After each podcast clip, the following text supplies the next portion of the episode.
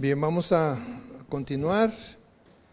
Vamos a leer a partir del versículo 12, 3.12. El tema es la firmeza, la firmeza es lo esencial. Dice, y también todos los que quieren vivir piadosamente en Cristo Jesús padecerán persecución, mas los hombres malos y los engañadores irán de mal en peor engañando y siendo engañados. Pero persiste tú en lo que has aprendido y te persuadiste, sabiendo de quién has aprendido y que desde la niñez has sabido las escrituras, las sagradas escrituras, las cuales te pueden hacer sabio para la salvación por la fe que es en Cristo Jesús. Estábamos hablando de esos hombres que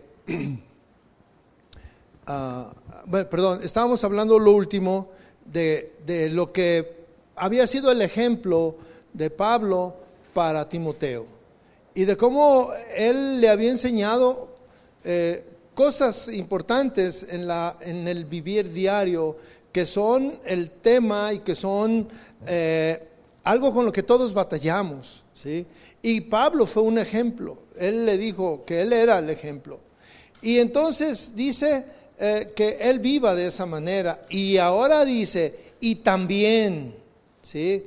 Todos los que quieren vivir piadosamente en Cristo Jesús, dice, padecerán persecución. La vida piadosa, mis hermanos,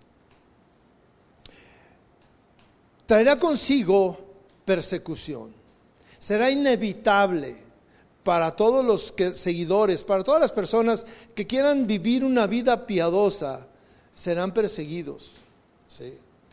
Uno puede ser un cristiano nominal sin sufrir muchos problemas. Y cuando hablamos de cristiano nominal, estamos hablando de pues, cristianos que se amoldan, que no, que no tienen ninguna ah, eh, obstáculo, que si les dicen que eso es verde, sí es verde, si le dicen que eso es bueno, sí es bueno, si le dicen que es malo, sí es malo, o sea, este, no tienen problema, pero no son perseguidos, no tienen ninguna objeción. Pero quien quiere vivir una vida piadosa, y repito, la vida piadosa es una vida santa. Esto, este término está asociado con la santidad quienes desean ser cristianos genuinos, cristianos genuinos, deberán pagar un precio de sufrimiento. Aún cuando tenemos el poder de Dios, el poder liberador, el, eh, que Dios nos asiste y todo, seremos perseguidos y tendremos que pagar un precio. La vida de continua oposición y de, de continua oposición a la voluntad de Dios y, una vida que se encarga o que está eh, llena de errores, al final producirá vergüenza. Y fíjese lo que dice, los malos hombres y los engañadores irán de mal en peor. Esto es inevitable. Hay un principio del, que lo hemos hablado, el principio del, del agricultor, lo que siembras cosechas. Los hombres que engañan serán engañados. Los hombres que ah, hacen cosas malas también serán seducidos por los errores. En este caso, quien se dejara seducir o quien se deje seducir por doctrinas, y en nuestro tiempo, mis hermanos, hay una cantidad de doctrinas que nos pueden confundir y desviar. Y depende de lo que tú quieras. Depende de lo que hay en tu corazón. Entras a una corriente y te sientes que estás bien porque lo que están practicando justifica lo que tú haces. Por ejemplo, si tú eres una persona que va tras el dinero, tras las riquezas, la doctrina de la prosperidad es perfecta. Si tú eres alguien que eh, dices, ah, yo no me conformo con tener una esposa, pues buscas una de esas iglesias, doctrinas donde está bien que tengan dos o tres. Y que hay, que hay, mis hermanos. O sea, depende, si tú quieres tener una vida, pues, este, donde no hay mucho problema, pues buscas una iglesia donde no haya tanto problema con lo que tú haces. El otro día me estaban diciendo de una iglesia, yo no sé si sea cierto o no, pues yo no lo sé. Me dijeron, no, hay una iglesia aquí en la ciudad que tiene una sala de fumadores. Y ahí tienen su pantalla. Y yo dije, qué modernos. ¿A poco no? Qué modernos. Hay, hay, iglesias donde, donde también este, eh, hacen sus fiestas y llevan mariachi y se ponen a bailar. ¿Qué cosas vemos, mis hermanos? Y en este caso, aquí, a los efesios, entre ellos se habían metido hombres que estaban engañando al pueblo de Dios. La experiencia, mis hermanos, desde Hechos de los Apóstoles, desde Cristo, yo estoy hablando de Cristo que marca una, una tendencia hasta nuestros días, está marcada por esto por hombres engañadores. El caso de Timoteo era diferente. Pablo tenía una confianza en Timoteo que él iba a guardar la sana doctrina. Pero persiste tú en lo que has aprendido. Persiste en lo que te ha persuadido, sabiendo de quién, de quién has aprendido. Mire, yo cuando leo esto puedo ver a un hombre seguro de su testimonio. Un hombre íntegro, un hombre en el cual él puede decir, ¿de qué hablamos? ¿De paciencia? ¿De dominio propio? ¿De qué hablamos? ¿De amor? ¿De fidelidad? ¿De qué hablamos? ¿De benignidad? ¿De qué hablamos? Todo eso yo soy un ejemplo. Y eso es algo pues muy tremendo, que te pongas como un ejemplo. Eh, cuando tú haces las cosas, te da una, eh, un, un valor para que tú puedas ponerte como un ejemplo. En mi vida, antes de ser cristiano, eh, mi manera de hablar era conforme al, al, barrio donde yo me crié. Y yo hablaba, mm, bueno, los, los carretoneros se espantaban al escucharme, o sea, me daban la vuelta. No podía decir sí sin decir tres o cuatro de esas sapos y, y, culebras.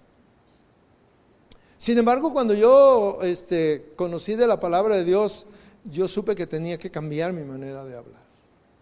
Y cuando tuve a mis hijos, fue todavía más el compromiso, porque yo quería que mis hijos hablaran de una manera correcta.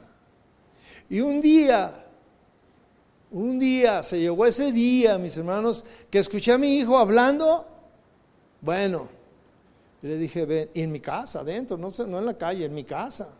Él no se dio cuenta que yo llegué y se estaba peleando con su hermano y bueno, le dije, ven. Y le dije, ¿tú me has escuchado que yo hablo así? Me dijo, no. Le dije, entonces, ¿por qué hablas tú así? Yo te he dado ejemplo de que así se habla, ¿no? Entonces yo cuando estaba hablando de eso, yo pude entender lo que Pablo dice, sabiendo de quién has aprendido. Pero persiste tú en lo que has aprendido. Sí. Él dice, yo soy tu ejemplo. Yo le puedo decir a mi hijo, en algo sencillo, le puede decir, hijo, yo soy tu ejemplo, como yo hablo, tú habla. Eso es, o sea, yo puedo hablar como ellos y le dije, mira, si yo hablara como, como yo hablaba, eso se espantaba. Pero yo te estoy dando un ejemplo de lo cómo debes de hablar. Sí. Hay un peso en el ejemplo cuando tú eres real y lo vives. Dice aquí Pablo, le está diciendo a Timoteo, sabiendo de quién has aprendido. ¿sí? Sin duda este joven había recibido el beneficio de muchos maestros cristianos, pero el principal era Pablo. Y, y mis hermanos, tener un maestro de esa manera, así, es un privilegio. Es un privilegio tener a alguien que sea un ejemplo de nosotros. Hay algo que nosotros debemos de tener, es una recomendación que me dijo una persona, un, siervo de Dios. Me dijo, mira, un hombre tiene que tener dos personas que son muy valiosas para él. Un mentor. Debes de acercarte con un anciano, con alguien que te lleve experiencia, con alguien que, de, quien puedas aprender, alguien que te pueda aconsejar, alguien que te pueda corregir y que te pueda decir tus errores. Ese es uno. Me dijo, y también tienes que tener alguien a quien tú, de quien tú vas a ser el ejemplo. O sea, es decir, estás en, en el sándwich, a la mitad. Alguien que te enseña y alguien a quien enseñas. ¿Quién es ese alguien? Tu hijo, tu amigo. Y no solamente uno. La verdad, este, llega un momento en que se acercan personas y te buscan, jóvenes, y te buscan, y te buscan. Y tú estás ahí y no debes de molestarte, al contrario, es un privilegio. Es un privilegio que yo puedo decir, yo tengo algunos eh, hermanos a los cuales yo puedo ir y seguir su ejemplo, son mi ejemplo. Pero también algo que me compromete es que algunos me toman a mí como su ejemplo. Y esa es una gran responsabilidad. Y es lo mismo para ti, porque si tú vienes a la clase, es lo mismo, o sea, se supone que tú estás aprendiendo, se supone que tú eres un referente. Entonces, en tu casa, pues, porque luego te dicen, ¿y entonces a qué vas que aprendes? ¿O no? Pierdes el tiempo. Y eso es muy común escuchar, especialmente en el matrimonio, porque viene uno de los dos. Normalmente, son pocos los que vienen los dos. Pero entonces,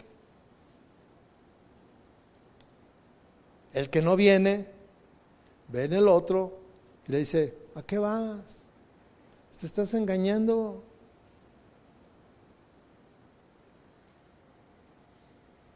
Caso era de Timoteo era diferente, pero tú persiste. Persistir es insistir es no dejar, es no rendirse, es estar ahí atento, diario, diario, diario, ¿sí? El apóstol le está urgiendo a continuar con esa herencia de verdad. Porque es un privilegio tener, imagínense, es un privilegio haber estado al lado de Cristo conociendo sus enseñanzas. Es un privilegio haber estado al lado de Pablo escuchando sus, sus enseñanzas. Y yo le pregunto hoy en, este día, para usted, ¿qué es un privilegio escuchar a quién?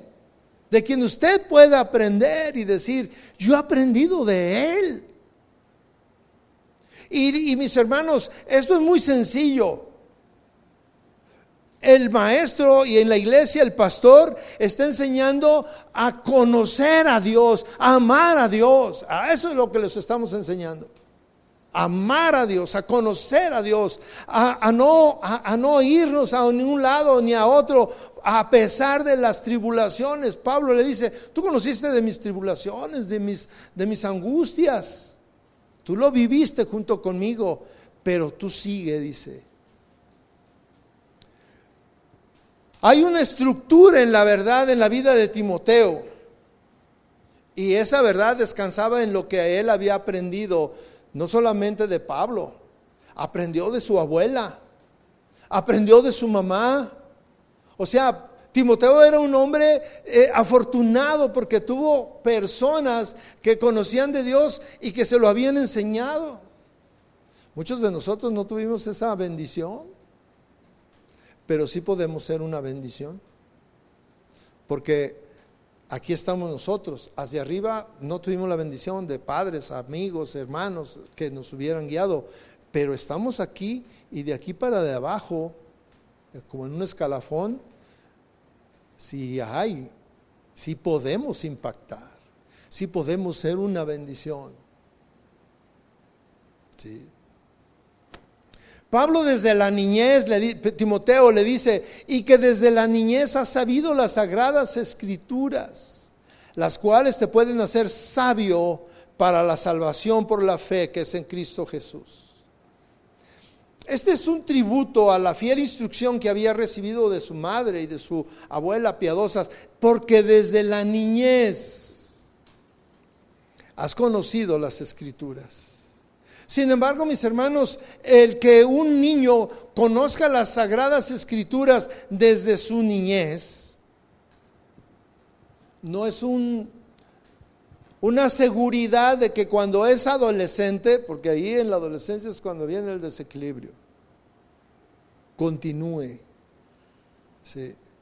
Timoteo conoció y continuó cuando vino el tiempo difícil. La instrucción en las Sagradas Escrituras se consideraba como responsabilidad cristiana, bueno, como responsabilidad sagrada en todo hogar judío ortodoxo. Todos los judíos era algo importante que los hijos tenían que conocer las escrituras. Era importantísimo. Y asimismo, mis hermanos, los cristianos debemos de considerar como una responsabilidad sagrada que nuestros hijos también conozcan la escritura. Ninguna otra cosa, ninguna otra cosa puede enriquecer y tener mayor beneficio que nuestros hijos reciban tal instrucción. Sin embargo, en la mayoría de las iglesias, de los hogares cristianos, no se considera como una responsabilidad. Y en la mayoría de, de los hogares cristianos no es una práctica el, el culto familiar no es una práctica. Ayer estaba en una consejería aquí en la iglesia con, con, unos, con una pareja y ellos tienen dos meses, ella tiene dos meses de venir a la iglesia, de conocer de Cristo y él tiene años de conocer a Cristo. Dice que desde niño él conoció a Cristo, pero se apartó, este, estuvo en la penal, este, bueno, una vida trágica. Y, él este, quiso, por unas circunstancias, retomar y traer a su esposa a la iglesia. Y ella estaba así como que, este, ¿por qué no me habías dicho todo esto? O sea, ¿por qué no me habías enseñado? Si, y tienen años. Y él conociendo, y ya tienen hijos, dice, y yo quiero conocer. Y, ella tenía dudas, o, sí, dudas acerca de, lo que decía la palabra de Dios. Y me dice, es que leo mi Biblia y no le entiendo nada. Dice, sin embargo, mi esposo le compró una Biblia a, mis hijos, una Biblia para niños, y le entiendo más a la Biblia para los niños que a la Biblia normal, ¿verdad? A la Reina Valera. ¿Por qué? Porque eh, para un niño está, eh, una Biblia para niños está este, explicada de una manera muy sencilla. Y la verdad, imagínense que desde la niñez a alguien le están enseñando la palabra, la palabra, la palabra. Cuando llega la etapa difícil de las decisiones, es una bendición que tu hijo no se desvíe, que tu hijo no sea atraído, porque mis hermanos, todos somos atraídos al pecado.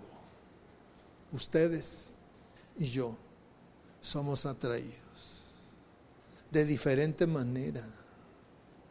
de diferente manera.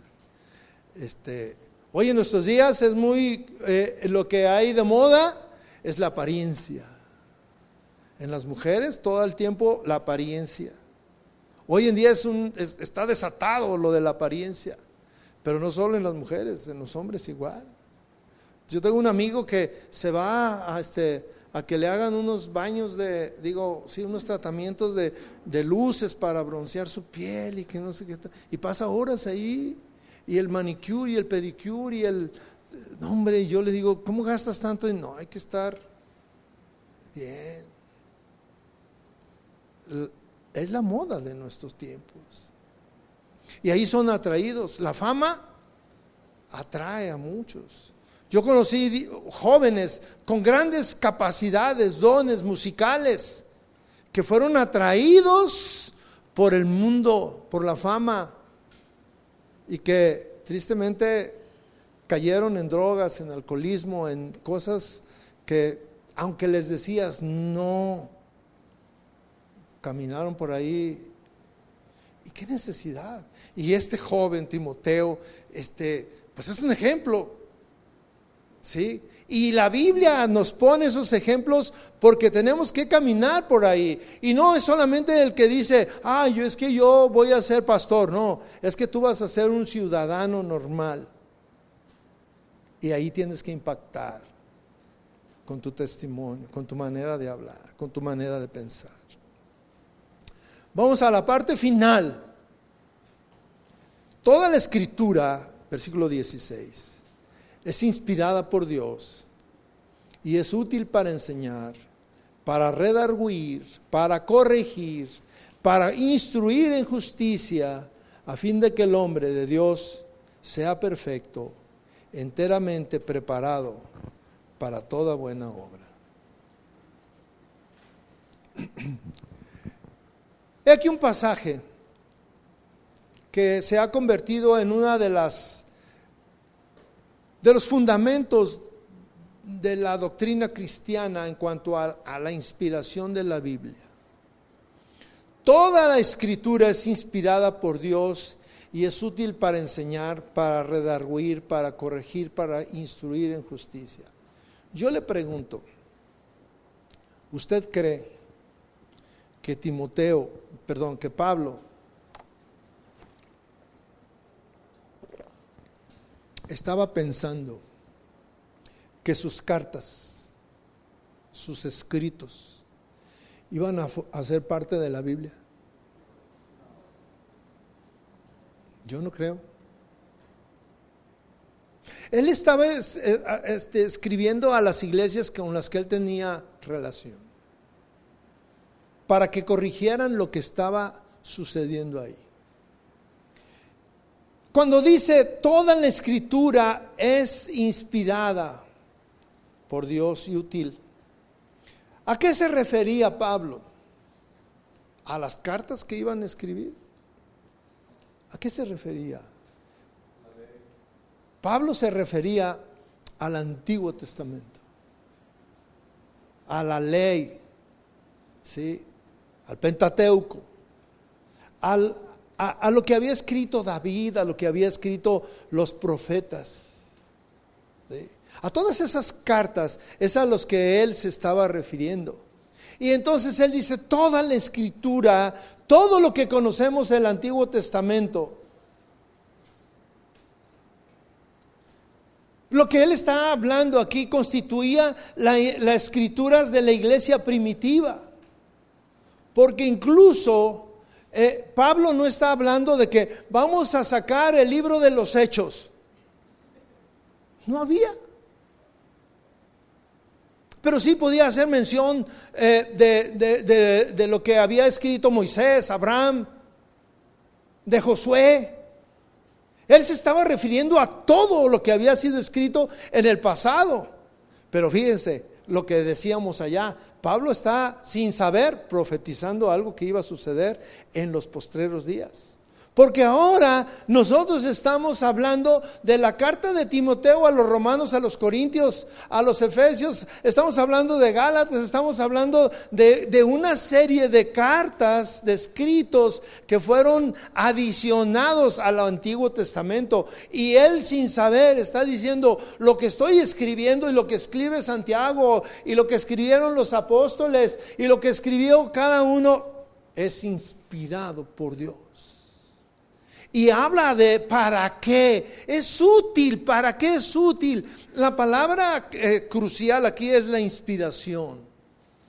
La inspiración significa literalmente soplado por Dios. ¿sí? Inspirado por Dios. Aquí existe una cualidad divina en la cual Dios mete su, su mano para que se distinga de todas las demás, de todos los demás escritos. Porque hay muchos escritos que no tienen esa inspiración divina.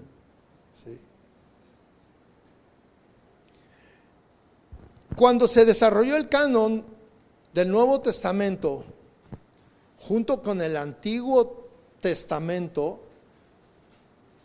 fue fácil y muy apropiado que este concepto de inspiración se le atribuyera a estos nuevos escritos. ¿Por qué?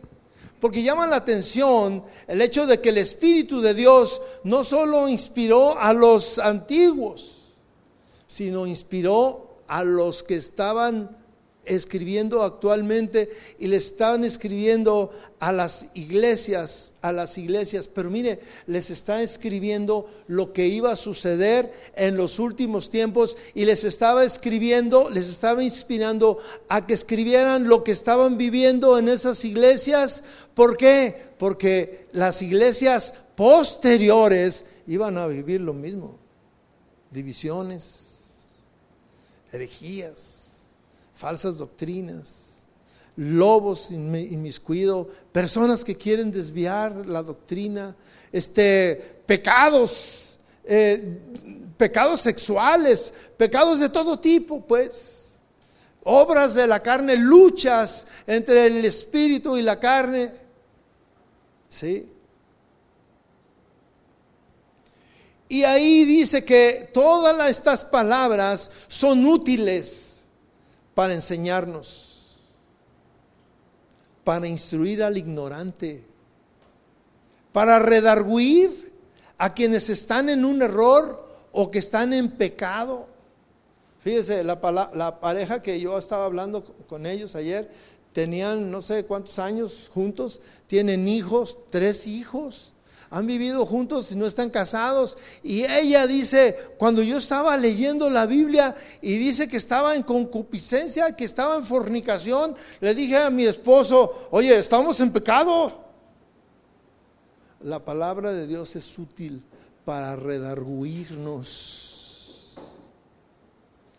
Es útil para corregir. Es útil para enmendar lo incorrecto y es útil para capacitar a los hijos de Dios en el conocimiento de Dios. Miren, mis hermanos, el propósito de tener la Biblia, el propósito de las clases, de nuevo, yo insisto, no es que sepamos, no es que conozcamos, no es que tengamos un conocimiento amplio, no es que conozcamos de historia, de, de una tradición judía, no, el propósito es que ames a Dios que cambies tu vida. Que, veas lo que, lo que está mal, lo que estábamos viendo allá, esa lista de hombres malos y que, que tú puedas identificarte con uno de esos. Y si tú encuentras que te identificas con, con uno de esos, Dios está redarguyendo a que cambies, a que corrijas, con un propósito, que estés bien delante de Dios, que ames a Dios. La Biblia es la única el único medio de conocer a Dios, mis hermanos. La Biblia es el único medio. No hay otro. No hay otro. El verdadero propósito de la comprensión de las escrituras es declarado en el versículo 17, a fin de que el hombre sea perfecto, que esté preparado para toda buena obra. Pablo está diciendo que ningún, ningún hombre está preparado para servir adecuadamente en la obra del ministerio si no conoce, si no posee un conocimiento amplio de la palabra de Dios. Si, si, alguien no conoce la palabra de Dios, si no conoce eh, y no puede interpretarla, es difícil que pueda dirigir al pueblo de Dios al conocimiento de Dios. Hoy hay una, gran variedad de cursos de motivación, de superación personal, pero eso no te lleva a Dios. No alcanzas a conocer a Dios. Tú compara un curso de, de superación personal con un curso de oración. Y yo te puedo decir que vas a conocer más a Dios orando que con un curso de superación personal. Es sencillo. Y la palabra de Dios es sencilla. Oye, pero no sé orar. Está ahí bien fácil. Cierra los ojos y háblale lo que, lo que sientes. ¿A poco así de sencillo? No hay más. Pero aún en la oración hay una lucha. Sí. Amén. La oración no es una posición, sino una disposición. Lo repetí porque luego la grabación. Les decía, en la oración tenemos una lucha también. En todo tenemos una lucha. Tú estás orando y empiezas a orar y tu pensamiento se va a algo. Es una lucha. Estás orando y estás bien clavado y cuando menos te das cuenta, estás pensando en otra cosa y aparentemente estás diciendo, sí, te amo, te amo, Señor, yo te amo, Señor, te bendigo, pero tu pensamiento está en que tengo que salir corriendo porque ya menos son las nueve y no me va a alcanzar el tiempo y que el niño y que la leche y que esto y que aquello. Y estás orando y dices, que no se me olvide que tengo que hacer una llamada. Y dejas de orar para ponerle a tu teléfono que este, te recuerde. Y estás orando y lo, ¡ping! ¿Te llegó un mensaje? Qué difícil es no leer los mensajes. Es que puede ser algo importante, Señor.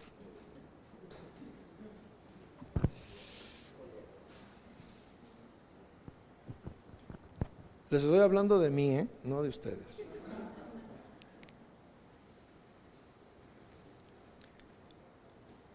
Pablo en efecto está diciendo que ningún hombre está preparado para servir a Dios adecuadamente en la obra del ministerio si no posee un conocimiento amplio de la palabra de Dios.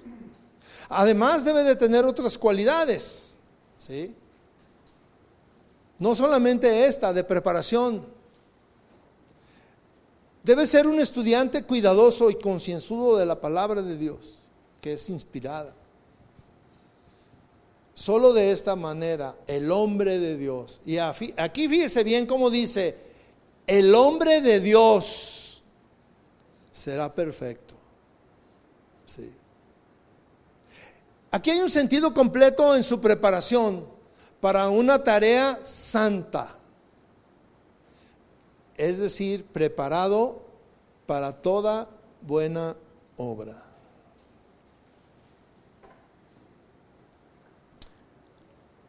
Obviamente que es importante para nosotros, estudiantes, conocer el, testamento, por decirlo de una manera, de, un hombre que en su vida fue íntegro, que conoció eh, a Dios y que estaba errado en sus caminos, persiguiendo eh, defender una verdad que le fue inculcada por sus padres y que él creía que eso era lo correcto, pero cuando llega al Evangelio se da cuenta que está en un error y cambia.